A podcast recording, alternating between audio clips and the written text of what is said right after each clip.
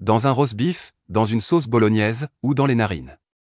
Vous ne soupçonniez sans doute pas tout ce que l'on peut faire avec des gousses d'ail. Sur TikTok, de nombreux jeunes gens veulent croire au pouvoir de décongestion du nez de ce condiment. Une nouvelle manie qui n'est pas virtuelle et qui n'est surtout pas sans danger. Âme sensible, s'abstenir. Si vous êtes sujet au haut à la vue de mucus dégoulinant, mieux vaut éviter les vidéos qui font actuellement fureur sur TikTok.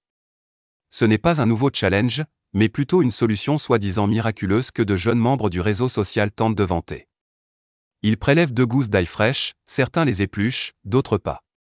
Puis, ils les enfoncent dans chacune de leurs narines avant de dévoiler une deuxième partie filmée peu ragoûtante. Ces TikTokers tentent de prouver que cette manipulation permet de déboucher les sinus et d'effectuer un lavage efficace. En cette période de circulation active de nombreux virus, ce nouveau fake généré par le réseau social chinois n'est pas anodin.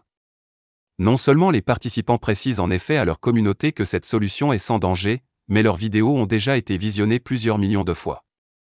Outre-Atlantique, nombre de médecins se passent le relais pour alerter sur les dangers de cette pratique. Aucune étude scientifique n'a jamais prouvé l'effet bénéfique de ce pseudo-lavage.